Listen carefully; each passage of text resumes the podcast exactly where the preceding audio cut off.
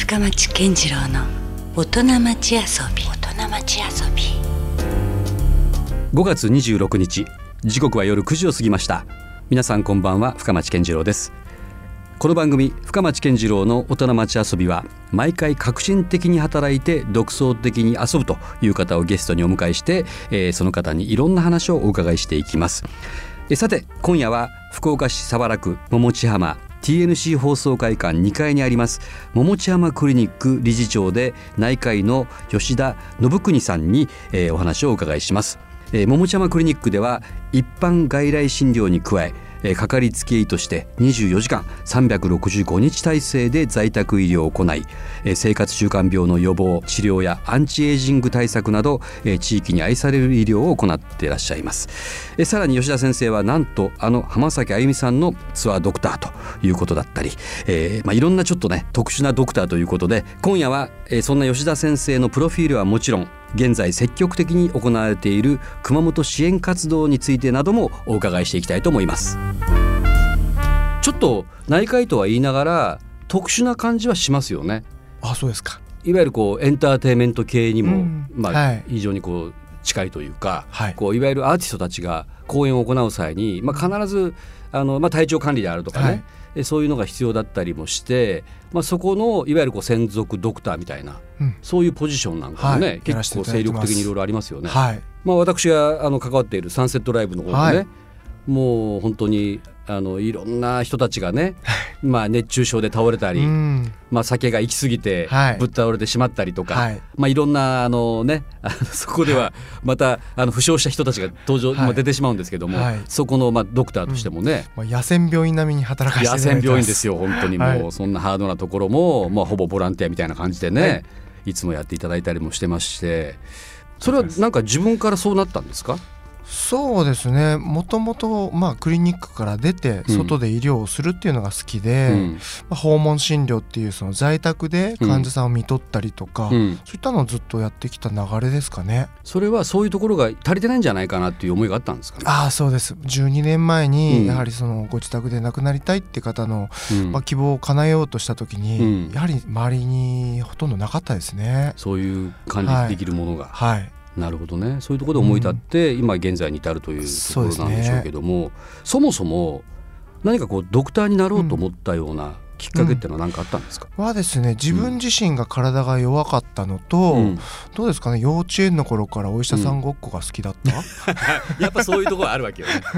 それがずっと続いてたんですけどなんとかまあ自分で体を、まあ、見れるようになれば、自分自身もそして一緒に闘病してた仲間も、うん。あのまあ、助けるっていうのは変ですけど、うん、まあ、治療できるのかなっていうのが小さいながらにありましたね。なるほど。あとブラック・ジャックあああれも影響を受けてる人が意外と多いのかな、だって例えばキャプテン翼を見てね、はい、J リーガーだとかもう本当世界で活躍するサッカー選手とかも意外といたりするもんね、そうなんです愛読書がブラック・ジャックだったですね。またそれもでもちょっと彼も特殊なドクターではありますけど、ね、無免許ですからね。無免許ですね。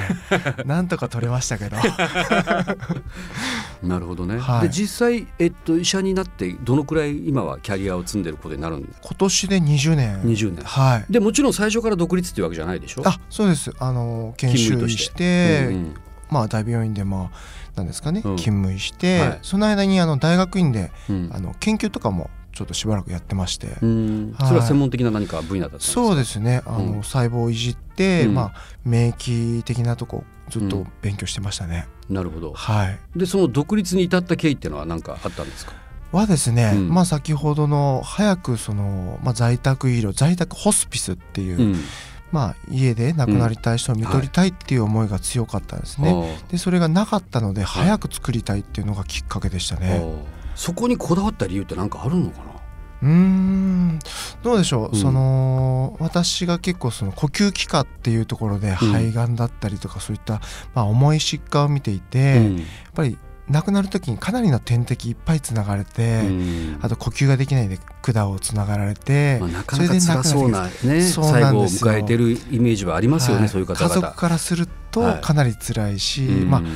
本人さんが一番辛いんですけどね、うん。まあ、これをなんとかその、周りの方子供たちとかお孫さんに見ていただいて、うん、命の大切さとか、まあ、人としての尊厳もしっかり残しつつ、はい、先ほどまで息をしてて喋ってた人が喋らなくなるっていうその時間とかもやっぱり、うん、あの見ておくべきだっていうすごい感じる瞬間が何度かあったからですね。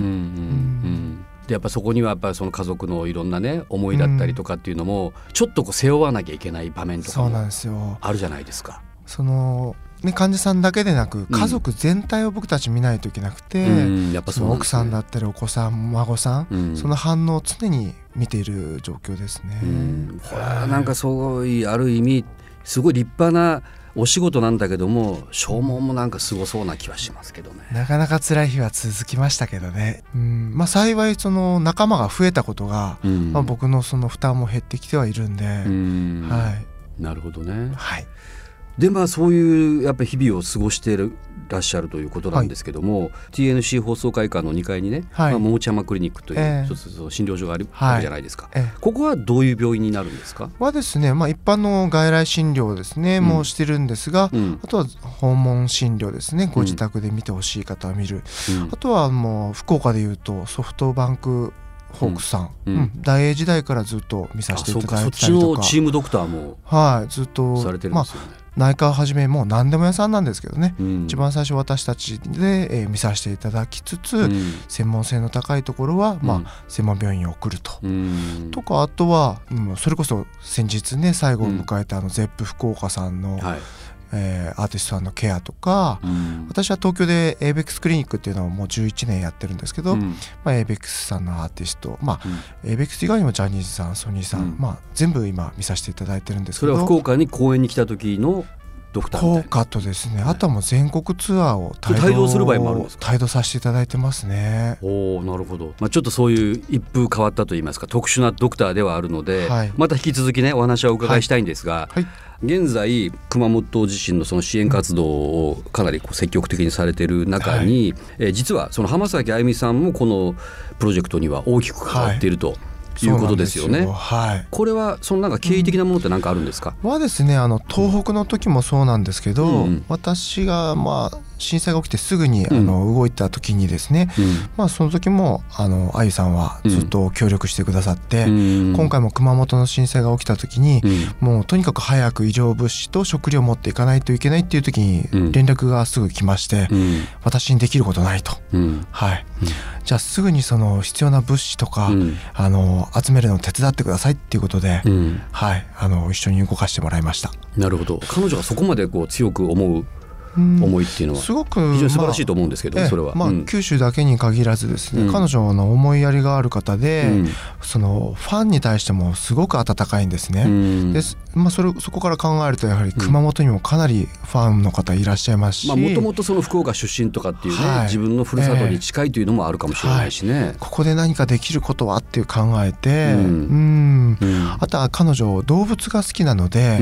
動物のケアもしてあげてねっていうことで、うん。えー、これ意外と誰もねまだそこまで気が付かなかった人が多かったですよね。で、はい、やっぱり避難者にとってその、ペットって家族なんですけど、うん、まあ、なかなか連れていけないから、うん、うんそこにどうかしたら置き去りになってたりとかする場合もあるしね。ね東北の時もそれが多かったと聞いてますんで、うんその動物のケアをするためのグッズもたくさんいただいて。あなるほど、はい、いやそれでまあまあ、僕も何度かその、まあのぶちゃんのそのプロジェクトにね、うん、僕も共感というか賛同して、まあ、帯同させてもらったりしててありがとうございます。いやとねなんだけどもなんかそのもうとてもこのドクターがやるキャパシティを超えてるよね。そうですか。ね、いやもちろんだから行ったところで、そのあのまあ高齢者の方だったりとか、お子さんたちがね、まあなかなかその医療関係がやっぱなかなかままならないので、まあそれもボランティアでされてるじゃないですか。まあ主に多分それで行ってるはずなのに、やってることはもうあのクリニックにすごく集まった物資をね、もうただ単純に肉体労働として何度もそれをね、車に積み込む作業だったりとか。まあ、もちろんまあ渋滞した車を走らせてとか、で現場でテント張ってとか、もう全然もうね本当これ医者がやらなくてもいいじゃないかみたいなそういうところまでかなり全部やってるから。なんですかね。もともとアウトドアが好きだったから、まああんまり苦ではないのと、うん、あのとにかく食事と水ってすごく大事で、うん、衣食同源って言うんですけど、はいはい、食事と水で、うん、あの病気をさせないってことをたくさんあるんですよね。予防ができると、ね、はい、予防ができる、うん、なるべく早くそこをケアしたいなって思いはありましたね。あだからこその炊き出しなんだ。そうですね。その炊き出しのこだわりもあるもんね。タンパク源とビタミンと栄養単価の高いものとか。高いところですね、ね。うん、でももう初期はとにかく、あの吸収の良くて、血糖値を上げるものを、はい。持っていったんですけど、うん、その後はもうタンパク源ですね、うん、はい、もうあの随分ねあの時間がちょっと経ってしまってはいるんです、はい、まあ、もちろん余震はずっと続いてはいるんですけど、そういうところでのなんか食べ物に対するニーズもどんどん変わっていってる印象ありますか、うん、変わってきてますね、今はですね結構皆さんあの動かれてるんですよ、うん、昼間片付けしたりとか、うん、物を運んだり、はい、仕事に行かれている方もたくさんいるので、うん、まあ、そのために必要なエネルギー、いわゆるタンパク源ビタミン、うん。あとはまああの精神を落ち着かせるためのデザート、あなるほどね、うん、これデザート必要じゃないっていう方おられるんですけどなん贅沢なものだとかっていうイメージがあるんだけれどもそう,、じゃないんですよねちょっとほっとしますし夜眠れない方とかですね子供たちってまあすごく多いんですけど、うん、チョコレートをあげるだけで安眠作用あるんですね、うん、あなるほどね、はい、あの外資系のホテルとかでベッドに一かけらのチョコレート置いてあったりしますよね。はい、ありますね。えーあのまあ、そういったあれを食べることによって精神が落ち着くっていう作用もあるんで。はあ、なるほど。これはやっぱドクターならではの着眼点ですね。うん、あの福岡市は高島市長も随分ね、はい、リーダーシップを取ってすごい誇らしかったけども。はいまあ、彼だけではなくてやっぱこういうあの吉田先生みたいな人がね実はいてくれることっていうのがすごくまさに九州、まあ、熊本にとっても大きかったなっていう気がしました、私もその高島市長をずっとリスペクトして、うん、まあ、高島君ですよね、まあ、僕らからすればねずっと一緒に過ごしてきた仲間で。うん、で彼が市長として、まあ、政治を使って大きな力を動かしてくださる、うん、僕たちはその大きな力の隙間を埋める、うん。それがその役目かなと民間の役目かなと思ってるんですね。はい、ねまあ、だからその誰が何何とかできてないとかその、うん、もうね、批判するだけではなくて、はい、だったらそれできる人がそれをちゃんとフォローしていけばいいだけの話なんですよね。はい。うん、そういうところでは本当今回パズルのピースじゃないですけども、はい、すごく福岡からのそういう力みたいなものがね、まあ、もちろんその東京の浜崎あゆみさんとか、あのグレーのてるくんとか、そういう人たちの、まあ、サポートがもちろんありつつ、ええ、それをちゃんとこう、まあ、ジョイントになってつないでいって。届けるというね、はい、ことがしっかり今回は、うん、まあ、まだまだこれからですけども、はい、まずは初動としてはうまくいってるんじゃないかなって気がしてます。はい、ね、うん、感謝します。ですね、まあ、ちょっと僕もちょっと熱くつい語ってしまいましたけどまだいろいろ話はねお伺いしたいですけども、はい、まあ、ちょっと話も出ましたけど、今回のプロジェクトには浜崎あゆみさんだけではなく、はい、今度はグレーの皆さんもかなり力を貸していただいていると。いうことですけど、こちらはどうでしょう？震災があってすぐグレーのてるさんからもご連絡あって、はい、ずっと私があのメディカルケアとかもさせていただいてるんですけど、うんうん、えー、その中で、まあ、彼もできることないと、うん、まあ東北の時も彼自身ギター一本持って東北のその現地に思いって、うん、まあ、皆さんに歌を届けて、うん、うん、そういった活動もされたりとか、うん、いろんな情報をどこにいても発信してですね、うん。だからねあのすごいあだ名ついてましたもんね。リツイートおじさんとかですね、でもすごく大事な情報を広げてくださって。影響力ある人がそういうことをやっぱりしっかりやってくれるの大事ですよね、はい、で私が日々その変わっていく現地の必要なものをですね、常にそのリツイートしてくださって、はい、あの拡散してくださることによってまあ何十万っていう方がですねそれを拝見して、ね、手にすることができて、物資をずっと送ってきてくださったんですよね。彼もだからすぐ陰ながらサポートしてくれてる一人ですよね。はい、もうすごかったのは、やはり皆さんその家に帰れないからその車の中で眠られてる方多かったですよね。うん、であと避難所でもそうなんですけど、うん、まあ水があっても温かいものが全くなくて。うんこれカセットコンロで水を沸かすと温かいものが食べられるし、うん、温かいものを飲めるからこれは肺炎とか病気の予防にもいいんですよといった瞬間にですね、うん、大量のカセットコンロとボンベが届きまして、はい、それを避難所の駐車場で休まれてる方にずっと配って回ったんですね、うそうするとその一つのカセットコンロで大体34家族が食事とかお湯を取れるから、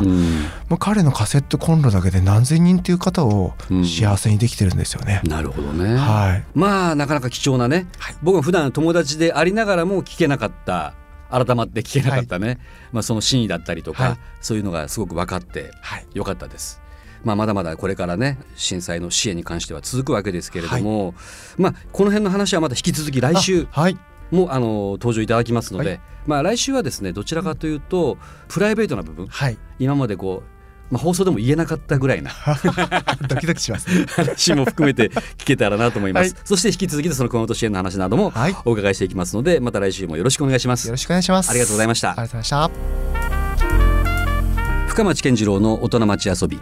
今夜は福岡市早良区桃地浜 TNC 放送会館2階にあります桃地浜クリニック理事長で内科医の吉田信邦さんにお話をお伺いしました。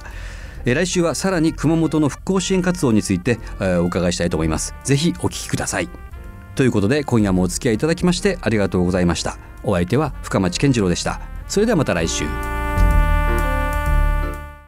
LoveFM Podcast LoveFM のホームページではポッドキャストを配信中。スマートフォンやオーディオプレイヤーを使えばいつでもどこでもラブ f m が楽しめます。ラブ FM.co.jp にアクセスしてくださいね。LoveFM Podcast